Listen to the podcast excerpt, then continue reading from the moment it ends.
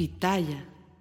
Hola, ¿qué tal? ¿Cómo les va? Sean todos ustedes bienvenidas y bienvenidos. En esta noche les agradezco. Ayer les iba yo a decir, esta noche en Hechos. No, no, no, no, no. Oigan, pues esta historia, fíjense ustedes que inicia hace 62 años. Yo pensé que Javier tenía menos, yo, yo, yo lo imaginaba, y sobre todo por su cabello negro y su, su bigotazo negro, yo dije, no, pues, pues, debe ser todavía muy chavalo. No, ya tiene 62 años don Javier Alatorre.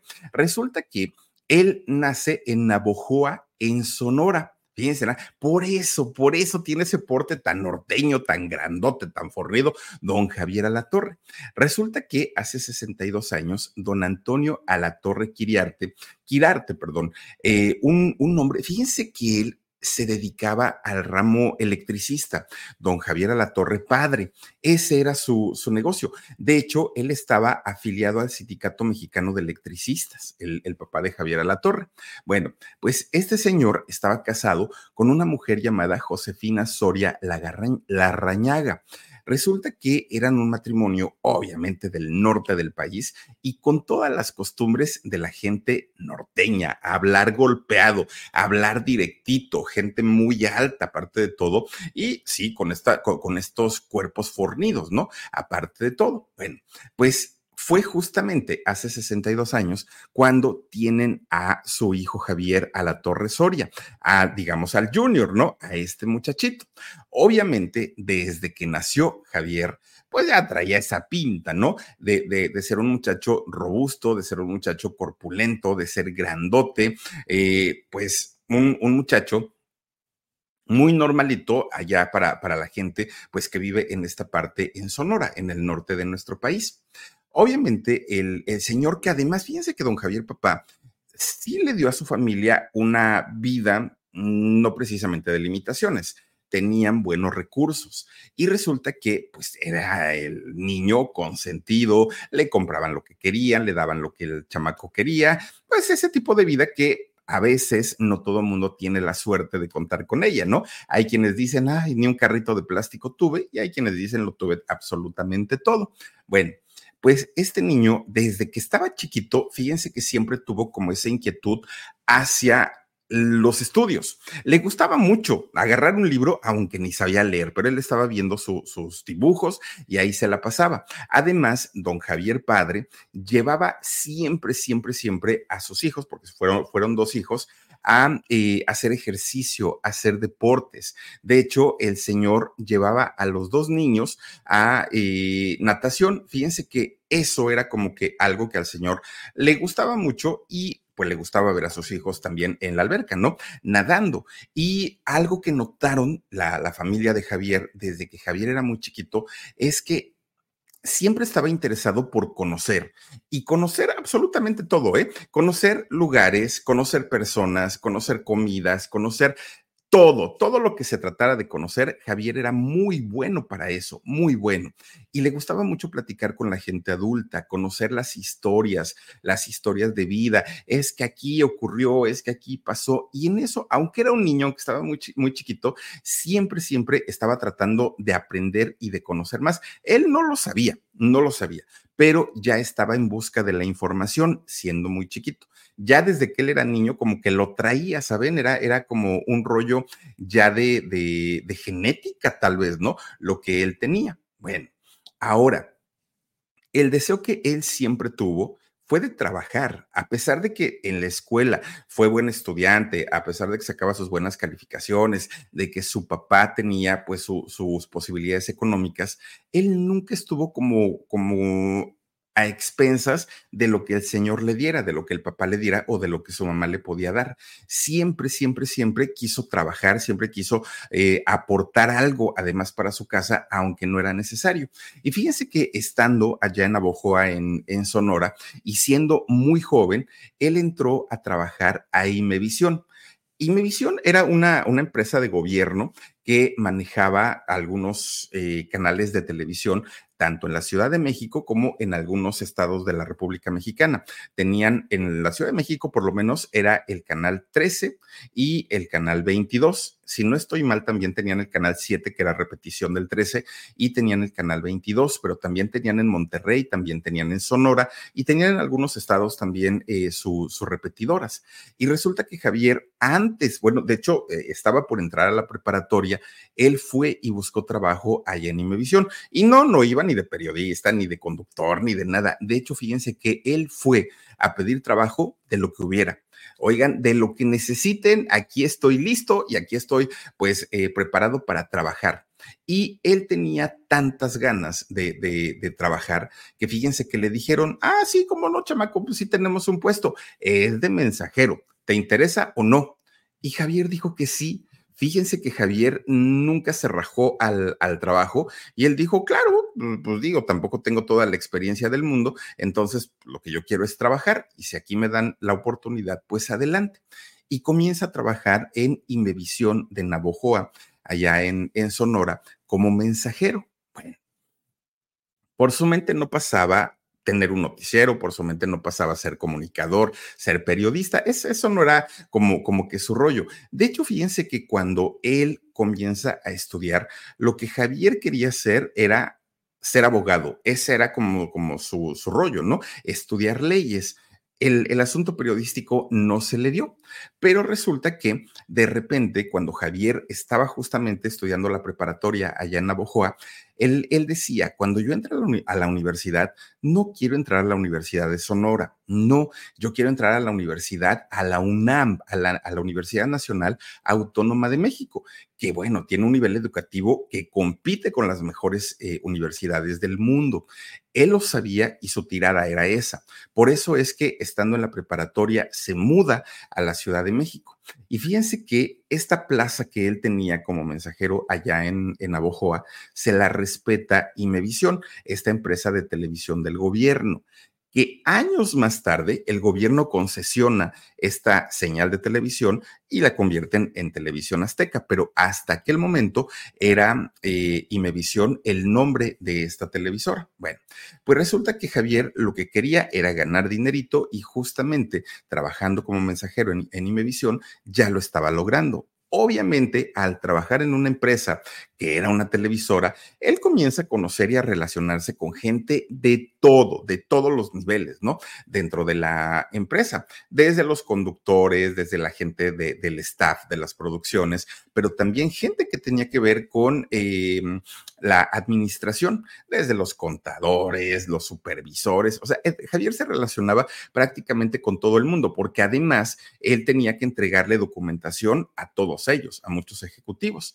Fíjense que en aquellos años, eh, en Imevisión, en esta empresa de, televisión, quien era el titular de las noticias en esa empresa era un muy joven, muy, muy, muy joven, eh, López Dóriga. Fíjense que López Dóriga era el jefe de noticias y además tenía también el noticiero.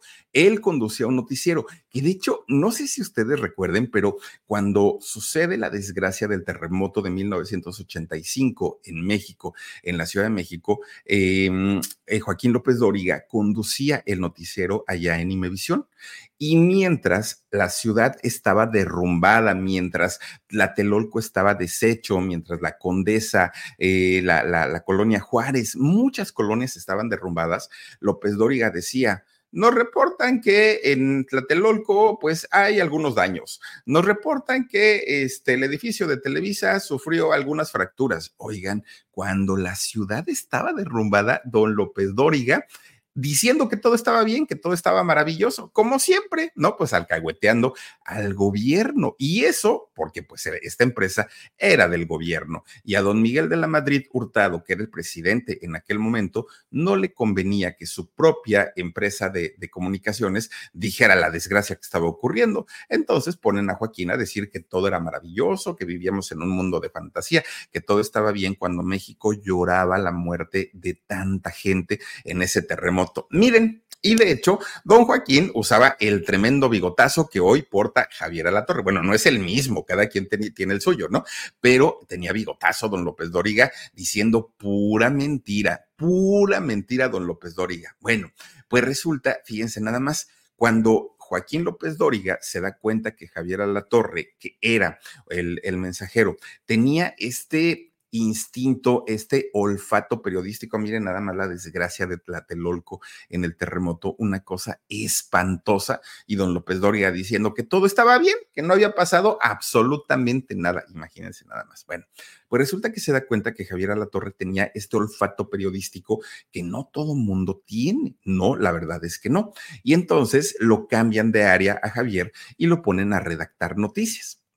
Le dan un escritorio viejo porque además Imevisión era del gobierno y como buen edificio de gobierno, pues miren, mientras las oficinas de los jefes son preciosas, hermosas, maravillosas, las de los burócratas de, menor rango, pues tienen ahí un eh, escritorios viejos y todo.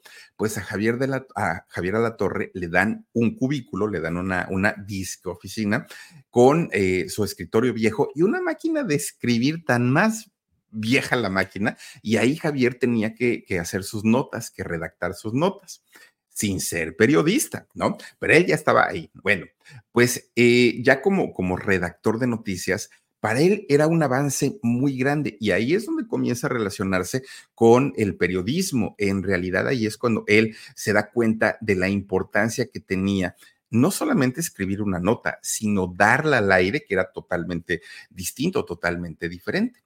De repente un día, fíjense que estaba viendo un noticiero de, de Imevisión, estaba en su casa, cuando el conductor leyó una de las notas que Javier había redactado. Bueno, Javier casi se muere de la emoción, estaba muy contento. ¿Por qué? Porque había escuchado algo que él había escrito, ¿no? Eh, en, su trabajo. Bueno, pues con todo y todo, él estaba con la duda, ¿qué estudiaré? Porque ya estaba por entrar a la universidad. Entonces estaba pues no sabía si estudiar comunicación, periodismo, no sabía qué. El hecho es que presenta el examen para, eh, de admisión a la UNAM, a la Universidad Nacional Autónoma de México, y queda. Es uno de los exámenes más difíciles eh, este, para la universidad, el de la UNAM, junto con el de la UAM. Los dos son muy, muy, muy complicados. Y resulta que Javier pasa. Entonces ya estaba dentro de, la UNAM, que, ay, perdón, que era algo que a él le movía mucho, que era algo que a él, pues, de hecho, por eso había viajado de Navojoa, Sonora, hacia la Ciudad de México.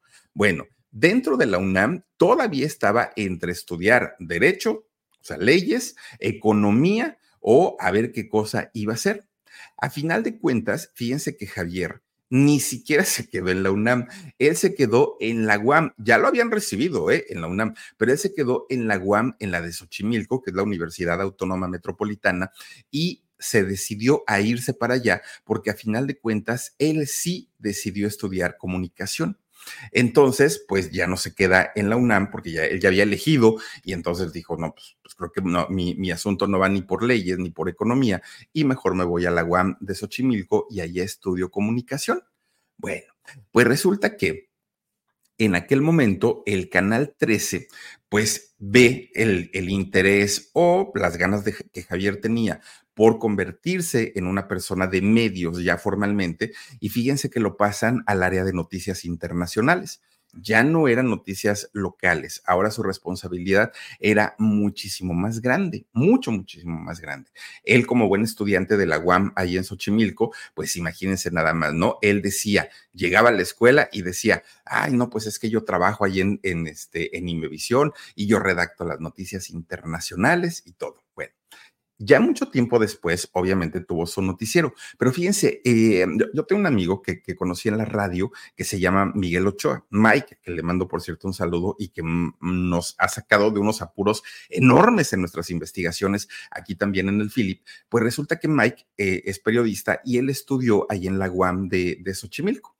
Resulta, fíjense, el nombre de Javier Alatorre hoy es un nombre célebre, ¿no? De hecho, en la época en la que mi amigo Mike estudió ahí en, en, en, la UAM, ya el nombre de Javier era un nombre así como referencia, ¿no? Así como de, miren muchachos, si ustedes se aplican y si ustedes se convierten en buenos periodistas, pueden llegar a ser algún día como Javier Alatorre. Ya lo toman como una buena referencia, pero no siempre fue así. Fíjense que aunque el nombre de Javier Alatorre hoy se escribe con letras de oro allá en la UAM de Xochimilco, durante mucho tiempo Javier Alatorre fue prácticamente una vergüenza para esta institución. ¿Y por qué? Fíjense lo que son las cosas. Resulta que allá en la UAM Xochimilco, en la Universidad Autónoma Metropolitana de Xochimilco, en la Ciudad de México, había un profesor, un profesor que eh, al paso del tiempo conocimos todos los mexicanos, todos, todos, todos, todos.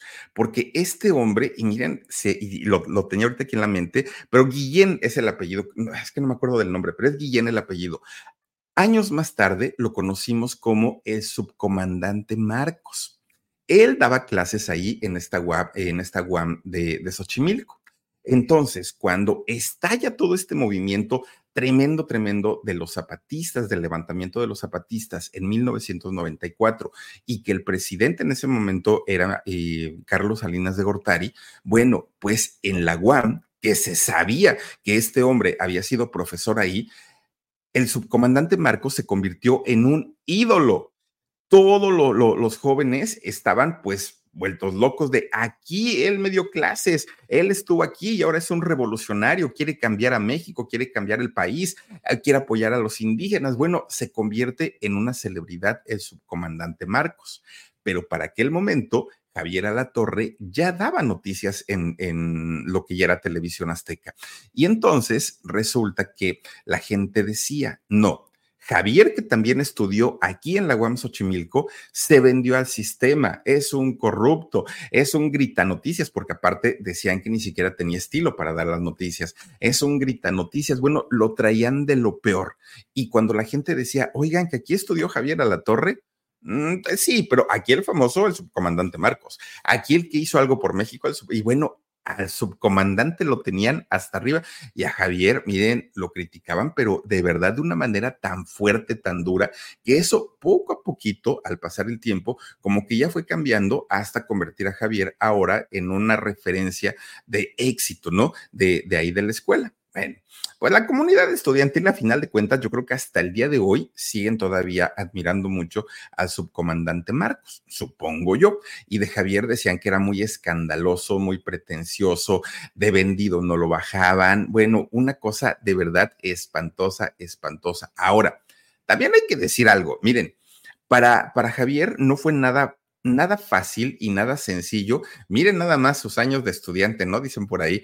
Oigan, fíjense que no fue para él nada sencillo tener un noticiero. Y el primer obstáculo que, al, eh, que enfrentó Javier a la Torre fue el mismo. Y él mismo porque no tenía confianza en él, no creía que tuviera la imagen o el físico para ser titular de un noticiero. ¿Y saben por qué? Porque él sabía perfectamente que durante muchos años la televisión nos había puesto como conductores de, noticieros a gente con rostros amables, cálidos, güeritos, delgaditos, trajeaditos. Y Javier era todo lo contrario. Javier era bigotón, norteño, hablaba golpeado, era todo lo contrario. Entonces él decía, pues no, o sea, yo no tengo la imagen para convertirme un día en conductor de noticias. Pero resulta que un buen día ahí en Imevisión, todavía siendo Imevisión, resulta que uno de los conductores principales de noticias tuvo que ausentarse, pide un permiso. Y entonces en Imevisión le dicen que sí. Ahora el problema era conseguir un reemplazo solamente mientras regresaba el titular. Entonces citan a varios de los redactores que estaban ahí, becarios, gente que, que, que les preguntaron a ver quién quiere salir a cuadro y quién quiere dar las noticias. Todos sabemos que una cámara impone, un micrófono impone, pero en aquellos años que se utilizaban unas camarotas, pero grandototas, pues imponía más todavía. Y entonces, pues Javier se hacía chiquito, ¿no? Que no me vean a mí, que no me vean a mí, pero nadie levantaba la mano, fíjense, nadie, nadie, nadie. Y entonces, pues dijo Javier, bueno, pues si nadie quiere, órale, pues, pues yo voy a ver a ver qué rollo, ¿no?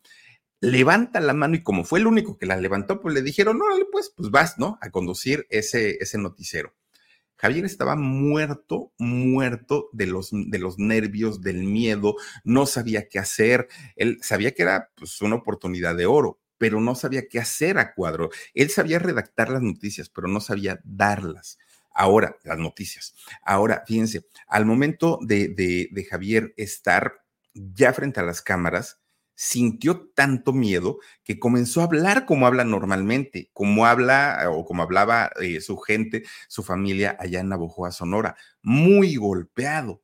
Y nosotros los mexicanos estamos acostumbrados a que en televisión o en la radio las voces que nos hablan son voces cálidas, voces amables, voces que uno dice, ay, qué padre, ay, hasta me relaja, ay, esto no estamos acostumbrados a que nos griten, a que nos, a, que nos mm, hablen de esa manera tan golpeada, por lo menos en los medios de comunicación.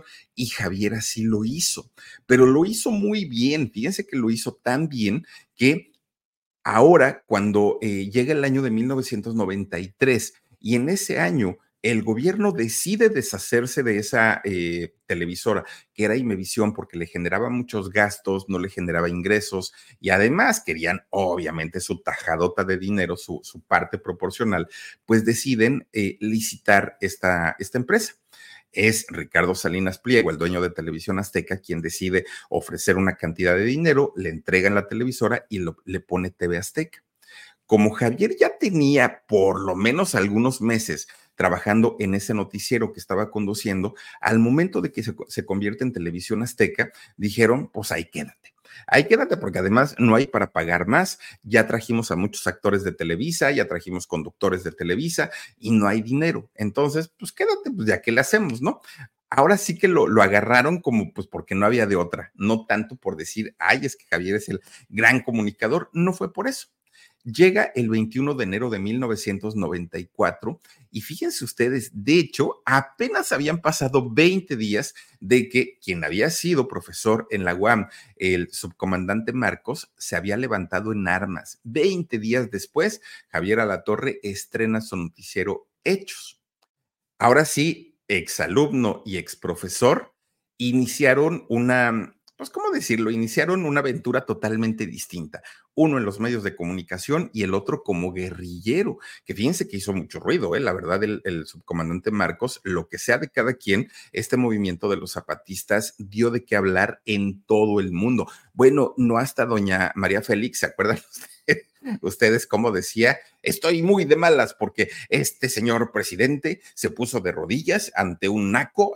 ¿Se acuerdan que dijo eso doña María Félix? Refiriéndose justamente al subcomandante Marcos. Miren nada más. Bueno, pues resulta que una vez ya como conductor de, televisión azteca, Javier Alatorre no la tuvo fácil su competencia directa, sí, directa, directa en Televisa, pues era un monstruo de la televisión. Señor chiquito, flaquito, pero un monstruo a final de cuentas en los medios don Jacobo Zabludovsky, que ya para esos años de 1994 su popularidad ya estaba cayendo, la, la de don Jacobo, que había sido referencia de, de, comunicación en México o de comunicadores en México de una manera tremenda.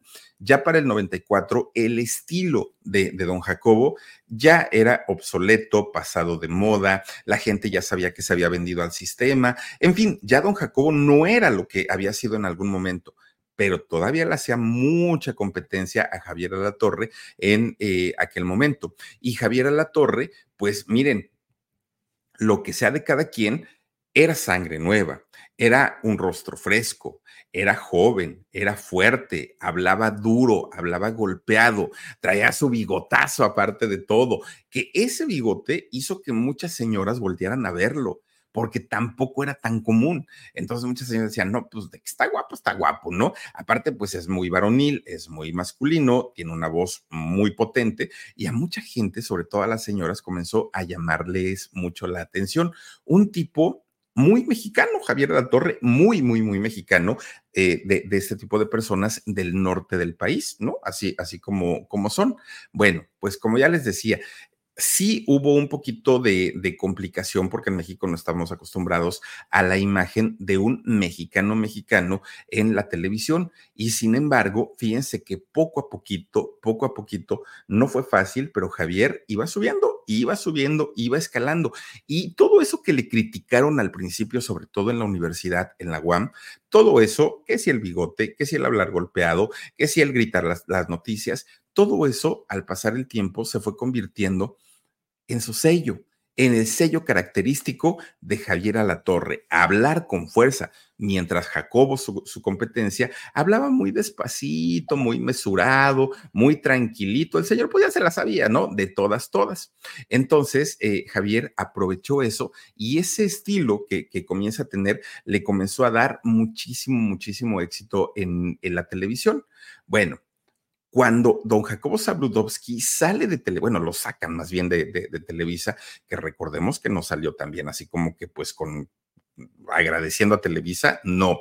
Don Jacobo Zabludovsky sale porque eh, no le quisieron dar el noticiero que le correspondía a, a su hijo, Abraham Zabludovsky, cuando su papá salió de Televisa, Jacobo pensaba que ese espacio se lo iban a dar a su hijo Abraham y no sucedió de esa manera. Entonces, don Jacobo dijo, pues no tengo nada que hacer aquí, me voy, se fue también Abraham y hasta ahí quedó la historia de don Jacobo en la televisión.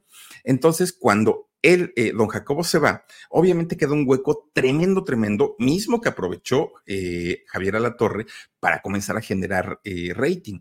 Y a quien le ponen en su lugar, pues fue a López Dóriga aquel que fue el jefe de noticias y conductor de noticias en Imevisión en la época, en los inicios de Javier Alatorre.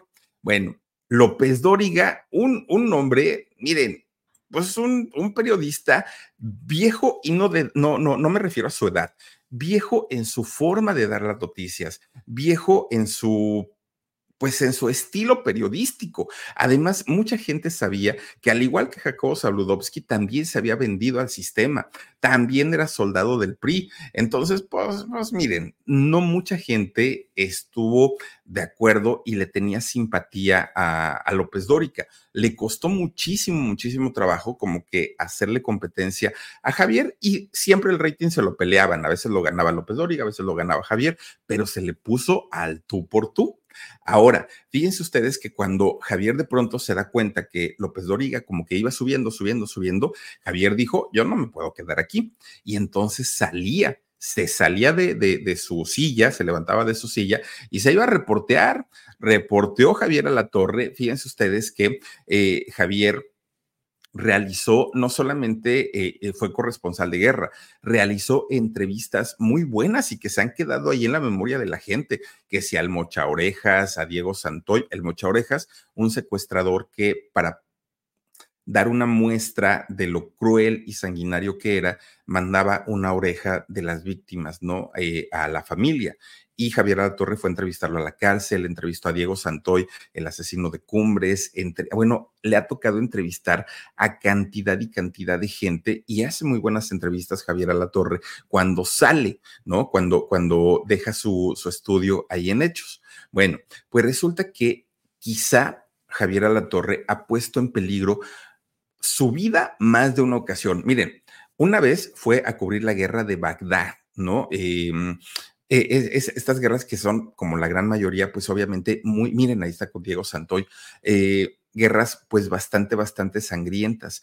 Incluso le, le, tocó, cuando fue a Bagdad, a Javier le tocó pagarle a un, que pues podría ser como un pollero, como estas personas que cruzan las fronteras, porque cuando empieza la guerra, Bagdad cierra sus fronteras, no había manera de entrar, pero Javier quería ir a cubrir esa guerra y le paga a un pollero para que lo pase a él y pase a todo su, equipo de trabajo. Oigan, decía Javier que veía pasar las los misiles, las bombas, todo por su cabeza y nada más se ponían las manos y decían, hasta aquí llegamos. En varias ocasiones Javier decía, nos regresamos o le seguimos. Si le seguimos, no les garantizo que vayamos a regresar a México vivos por lo menos, pero la gente se atrevió y lo hizo. Luego, fíjense, cuando se sabía que ya estaba muy enfermo el Papa Juan Pablo II, Javier fue al Vaticano. Y fíjense, lo que ya es tener contactos, ¿no? Dentro de, algunas instituciones, resulta que Javier tenía eh, conocidos dentro del Vaticano que le avisaron cuando el Papa Juan Pablo II murió. Javier Alatorre fue el primer periodista en el mundo en dar la noticia del fallecimiento del Papa Juan Pablo II.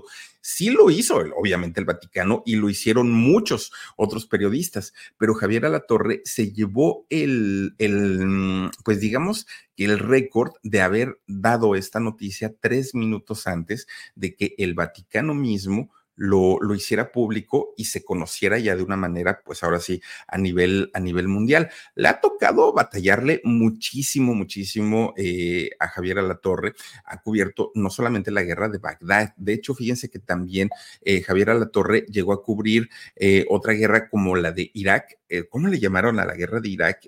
algo del desierto la batalla del desierto, el huracán del desierto, algo, algo se llamó esa guerra. Le tocó también ir por ahí en, en el 2003. Bueno, una cosa tremenda que, que, le ha tocado eh, vivir, ¿no? Como, como periodista y que a veces uno piensa que la vida del periodista o, de los conductores, ay, pues está como que muy tranquilita, como que no pasa nada, pero en realidad a él sí le ha tocado bastante, bastante sufrirla o, padecerla, ¿no? Pero bueno, fíjense que eh, en el caso de, de Javier Torre no, no tiene tanto hate como lo tienen los conductores o lo han tenido los conductores de Televisa como por ejemplo una de la Micha, como por ejemplo eh, eh, Loret de Mola, como por ejemplo López Dóriga, como todos ellos, a Javier Alatorre no se le ha relacionado hasta el día de hoy con actos de corrupción, con actos de soborno. Yo no sé si reciba chayote o no, que el chayote es como una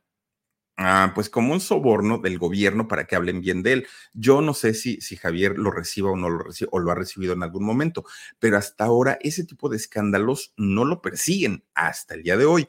En cambio, a todos los de Televisa, pues de chayoteros no los bajan, a todos ellos.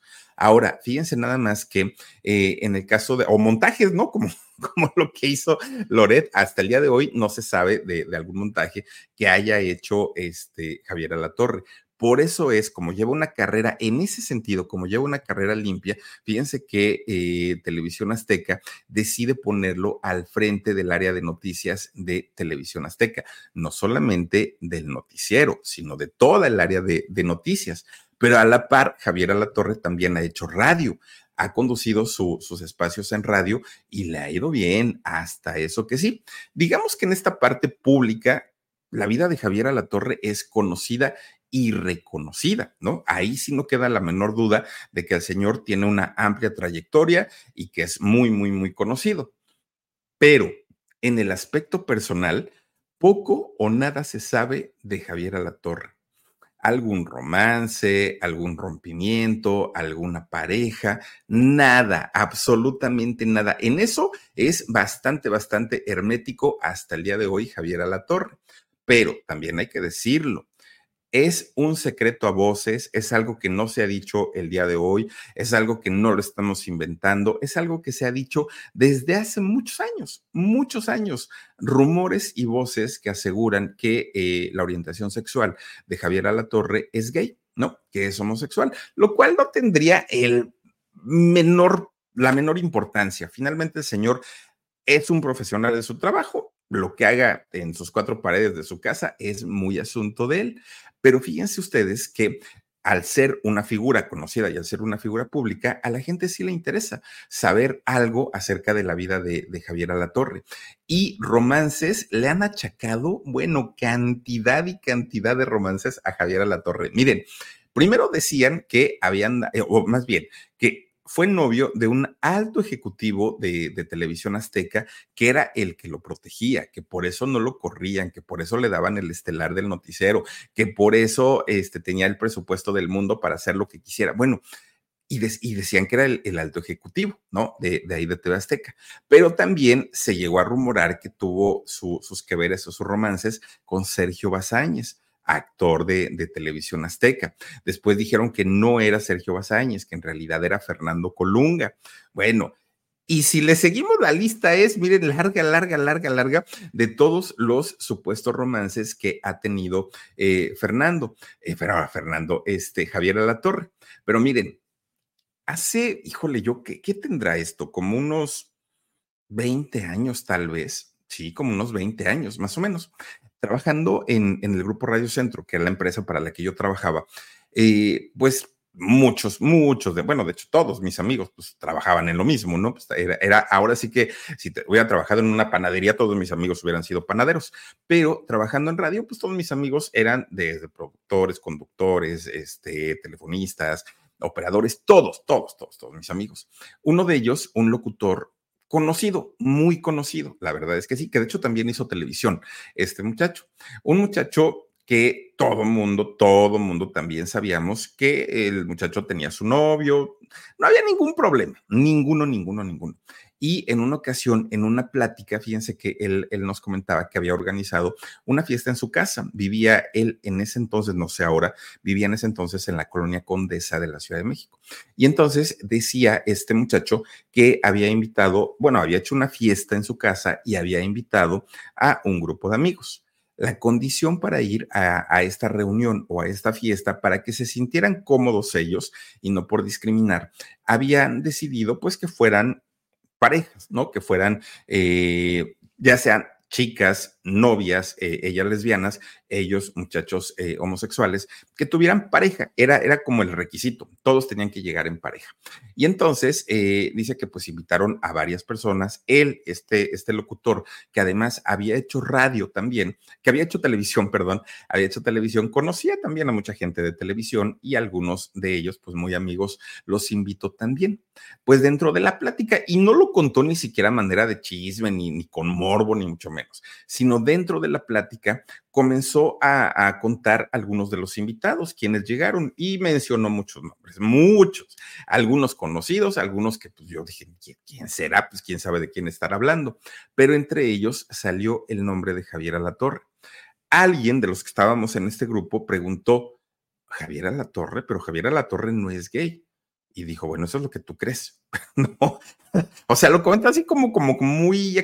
Y si lo dijo él, pues por algo, por algo lo, lo debió haber dicho. Y que incluso no había llegado solo.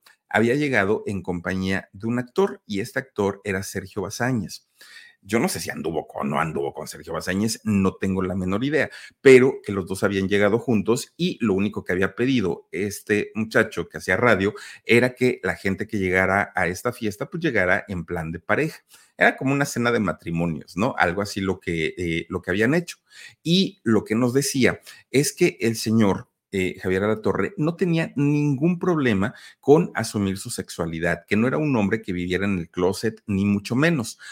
Lo único que pasaba o lo único que sucedía es que él sabía que como figura pública y como una figura muy importante en la televisión mexicana, pues eh, vivía de su imagen, vivía de su prestigio como comunicador y como periodista, como conductor.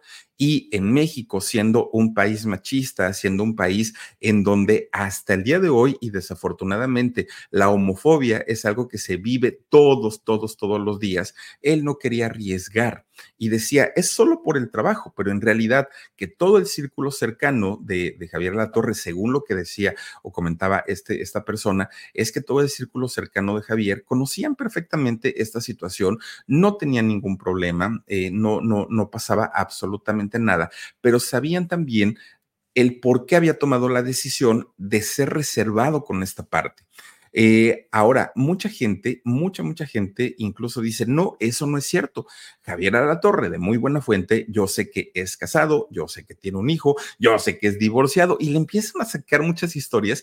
Y este misticismo que maneja Javier Torre en su vida hasta el día de hoy hace que las mujeres se muestren muy interesadas en él. Obviamente también debe haber hombres, pero las mujeres se, se, muestran así como con mucho interés de saber qué hay más allá de la vida de Javier Alatorre. Una de ellas fue Rocío Sánchez Azuara, fíjense, ella decía que de, de no ser porque estuvo casada durante mucho tiempo, que ella pues le hubiera dado chance. Ella decía, yo le hubiera dado chance sin problema a Javier Alatorre si yo no hubiera estado casada. Ahora, que Javier le hubiera hecho caso, ese es otro boleto, no falta que lo hubiera querido. Pero así como ella, muchas mujeres lo encuentran guapo, lo encuentran atractivo, lo encuentran eh, masculino, lo encuentran varonil. Y esto hace de Javier un hombre sumamente misterioso, un hombre con una personalidad que también tiene una personalidad tremenda, tremenda, tremenda, eh, Javier, pero la realidad es que hasta el día de hoy y a los 62 años que tiene Javier Alatorre, nada se ha confirmado, nada, nada, ¿no? Eh, si tiene una pareja hombre, si tiene una pareja mujer, nadie lo sabe. O bueno, por lo menos públicamente no, seguramente su círculo cercano sí. Ahora, fíjense, el hecho de ser una figura mediática y tan importante, Javier, se sabe que el contrato que tiene con Televisión Azteca no es precisamente un contrato de pocos ceros. Se sabe que Javier es uno de los eh, talentos que más gana en televisión azteca. Y debe serlo, ¿no? Pues conduce el noticiero estelar. Pero fíjense que esto lo ha puesto en riesgo a Javier Alatorre. Él vive en, en el Estado de México, en un lugar llamado Whisky Lucan, que de hecho, pues allá viven también muchos artistas, ¿no? Es una zona bastante, bastante de, de dinero tiene sus zonas, ¿eh? Whisky Lucan, no todo es la, la parte rica, pero, pero tiene sus zonas. Resulta que él vive allá. De repente un día, Javier Alatorre, estando en su, en, su departamento, que es un departamentazo debe ser, ¿no? Pues resulta que empiezan a tocar la puerta, pero de una manera como si la quisieran tirar, ¿no? Literalmente. ¿Cómo habían entrado estas personas a tocar los departamentos? Porque no fue solamente el de Javier, a tocar el, el, el, departamento. Bueno, porque estos hombres iban vestidos como policías federales y se hicieron pasar por policías, los dejaron entrar y fíjense que logran tirar la puerta, o sea, ni siquiera es de que como no me abrieron, me regreso, no hombre, no me abren, pues tumbo la puerta porque eran 15 elementos, 15 personas, rompieron las puertas, entraron a los departamentos, sacaron joyas, sacaron artículos de valor, eh, entraron todavía a, a esta unidad no, bueno, yo no sé si sería fraccionamiento, ¿no? Más bien, entran a este fraccionamiento y eh, resulta que buscan el área donde estaban las cámaras de seguridad, los discos duros, y lo que hacen es romper todo para que no quedara evidencia en, la, en las cámaras de seguridad de que habían hecho esto. Obviamente, Javier Alatorre se llevó el susto de su vida, ni siquiera cuando había ido a la guerra, porque en este caso entran hombres armados, 15 hombres armados a, su departamento, y ahí sí, ¿no? Pues ahora sí que se pone uno pues a disposición de, de lo que los señores quieran y digan, porque la situación se puso bastante, bastante fuerte, y apenas estaba recuperando del susto, Javier apenas estaba con que pues pues a ver cómo me va, a ver si logro recuperar algo de, del dinerito que me robaron, cuando llega el año 2019, justamente antes de la pandemia. Fíjense que justamente antes de la pandemia, las redes sociales comenzaron a tener un boom tremendo, tremendo. La gente estaba muy contenta con el surgimiento de las redes sociales. Ya no era necesaria la televisión, por lo menos en México. Y resulta que el programa de Javier Alatorre, el noticiero, junto con la gran mayoría de la programación, tanto de Televisa y de Azteca, se les fue el público. Se les fue el público porque todo el mundo estaba concentrado en las redes sociales. Y entonces comenzaron los despidos. Y comienzan los despidos en todas las televisoras, en todas, bueno, en periódicos, en todos lados y se corre el rumor que Javier Alatorre iba a ser uno de los despedidos. Ya se daba por, ahora sí, por hecho que el noticiero de hechos iba a terminar. Ya la gente decía que, era un hecho, pero fíjense que no fue así. Resulta que don Ricardo Salinas Pliego le extiende su contrato y además es de los poquitititos talentos ahí en Televisión Azteca que al día de hoy conservan su exclusividad de los pocos, muy, muy, muy poquitos, y seguramente debe ser porque les conviene, ¿no? Ahora, de lo poco que, que, le ha restado credibilidad a Javier Alatorre y que le ha salido muy caro fue, por ejemplo, cuando comentó de López Gatel. ¿Se acuerdan que ya en plena pandemia, un día sale Javier Alatorre y dice, se los vamos a decir con todas las palabras, ya no le haga caso a Hugo López Gatel. Hugo López Gatel y sus cifras están mal, están mintiendo oigan, a todos nos dejó con la boca abierta porque pues como un señor como Javier Alatorre se ponía al tú por tú con el cuate, el amigo, el todo del presidente. Fíjense nada más, pues obviamente toda la gente se le fue a la yugular a Javier Alatorre. Todo mundo comenzó a decir, ya te vendiste, ya también eres, este, ya eres prianista. Bueno, le empezaron a decir de todo. Ahora, el presidente López Obrador se la perdonó y se la perdonó porque cuando estuvo de campaña, Javier lo apoyó mucho, muchísimo. Entonces, como que dijo, bueno, se equivocó el muchacho, pero vamos a darle chance. Cosa que no pasó con Loret de Mola, ¿eh? porque con Loret de Mola le costó el puesto. Dicen que no, pero pues, de, que salió, salió. Y, ya después van a salir por ahí las situaciones, pero a Loret sí le costó y le costó bastante, bastante caro. Pero fíjense, mucha gente le decía a Javier, ya cálmate Javier, con el gobierno no te metas. Pero fíjense, apenas estaba saliendo de eso, de, lo de Hugo López Gatel, cuando pues de repente empieza a decir también lo de los libros de texto, ¿se acuerdan ustedes? Que dijo que esos libros tenían el virus de la, mm, ¿cómo se llama esto? De, de la, mm, ay, se, se, me fue esta palabra, del comunismo. ¿Se acuerdan que dijo, no, es que esos libros este, son, son para comunistas y no sé qué, no sé cuándo? Y ahí sí ya se le enojó el presidente ahí sí ya se le enojó, hasta lo arremedó en la, en, la mañanera y sí, sí se le puso, ¿no? Porque obviamente ya notó pues como que la cosa ya no era tanto por órdenes del jefe, ya era más bien como un asunto personal. Ahora, miren, independientemente a su orientación sexual, independientemente a sus opiniones o eh, su filiación partidaria, ¿no? Hablando de, la política, independientemente a si a la gente le habrá quien le caiga bien o a quien le caiga mal, es un hecho es un hecho que Javier Alatorre es uno de los mexicanos más conocidos en la televisión mexicana, que ha conducido por más de 30 años eh, este noticiero. Bueno, sí son 30 años, del 94 para acá. A ver, chécame, Marcito, por favor. Pero este, cerca de 30 años ha conducido su, su noticiero Hechos y seguramente va para largo. Ahora, mucha gente ya le critica a Javier Alatorre que ya está también envejeciendo su manera y su estilo de hacer periodismo. Eso se ve reflejado en los números, eso se ve reflejado en la audiencia. 29 años, gracias Omarcito.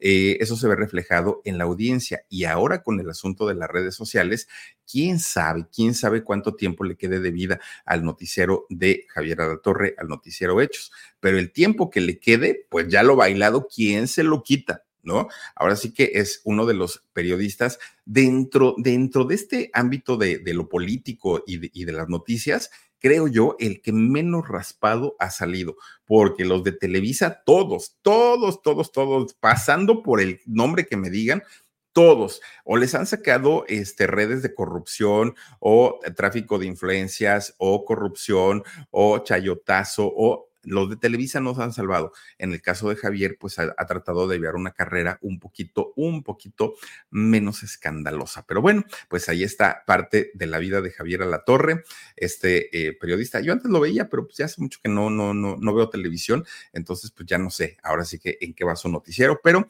pues mandamos saludos a Javier Alatorre. ¿Y qué tal con aquella fiesta sota que dicen que se puso re buena? Porque aparte decía este muchacho, no, y se puso re buena la fiesta. No están para saberlo, pero dijo que sí. En fin, oigan, pues vamos a mandar saluditos a quienes están conectados. Aida Álvarez. Hola, Filip. Qué buena historia la de Javier La Torre. Dile a la Gigi eh, que si quieres saber de Luis Miguel, yo le cuento, soy una fan de Hueso Colorado de Luis Miguel. Saluditos desde San Diego, California. Ay, Aida, cuéntanos, cuéntanos. Manda por favor un correo a 69productora.gmail.com. Eh, ahí cuéntanos qué es lo que este, tienes de Luis Miguel, porque he de decirles una cosa los fans se saben mejor la historia del artista que el propio artista. Le saben todo, absolutamente todo. Luisa Ortega dice, Salinas Pliego obliga a la torre a despotricar contra el gobierno. Salinas Pliego nos debe 26 mil millones al SAT y a los mexicanos. Ay, Luisa, ¿y tú crees que ese señor va a pagar? No, hombre, es más fácil que nos metan al tambo a todos por deberle un peso al gobierno que metan a Salinas Pliego. Ese señor dice que no debe, pero dice que no debe él, él como, como persona física, pero todas sus empresas tienen que pagar impuestos. Oigan, ¿cómo a sus empleados sí les descuenta el impuesto sobre la renta? Ahí sí, y ahí sí no dice nada, porque no lo paga él, lo pagan los empleados. Pero lo que él tiene que pagar, pues dice que no, que no. ¿Tú crees en serio que, que en algún momento vamos a ver ese cheque por 26 mil millones? Mm, lo dudo mucho. Dice eh, fiesta de sabor, pero no dijo mentiras era, eh, dice, en ninguno de los dos casos, Gatel, un mentiroso y esos libros inservibles. Bueno, lo de Gatel estuvo bastante, bastante fuerte, bastante, y costó muchas vidas. La verdad es que sí, muchas, muchas vidas. Isabel Cristina Flores Álvarez dice, buenas noches, Philip, me gusta cómo haces este programa. Saluditos. Gracias, Isabel Cristina. Isabel Cristina eh, era el nombre de la novia de Julio Alemán en la película de eh, el derecho de nacer. Así se llamaba Isabel Cristina. Te mando un beso. Mili Reyes dice: Philip, un cierro mis ojos que lo hace tan gracioso. Ay, Dios mío. Yo pensé que porque lo hacía muy bien y cantaba muy bonito, pero dice lo hace tan gracioso. Pues Mili, te mando un cierro mis ojos con todo cariño. Un beso, Mili. Gracias también a, a ver, dale, eh, Ana Sarmiento. Fili, felicidades desde Cuenca, Ecuador. Muchísimas gracias, Anita Sarmiento. Fíjate que ahora aquí en Miami hemos conocido a varios ecuatorianos, a varios, varios, varios paisanos tuyos y extrañan Ecuador. Dice Suri River y muchos bigotes, mi dulce. Mira, mira, Suri, te gustan, te gustan bigotones. Gracias, Cristina Tejeda dice, ya me estaba perdiendo el en vivo. Hola, mi Philip. Ay, Cristina, pues bienvenida. Gracias, gracias por acompañarnos. Mayito Reyes, qué buena historia y es de entenderse, porque en su época lo hubieran crucificado. Ahora es otra época. Saluditos, mi querido Philip, Omar y Dani desde Chihuahua. Estaré esperando el tenebroso alarido. Muchísimas gracias. Ya en un ratito lo estaremos haciendo. Yesenia Núñez, muy buena su historia, Philip, y muy guapo el señor, saluditos. Eso, eso hay que reconocerlo. Que de hecho la mayoría de la gente del norte del país son, son personas guapetonas, la gran mayoría.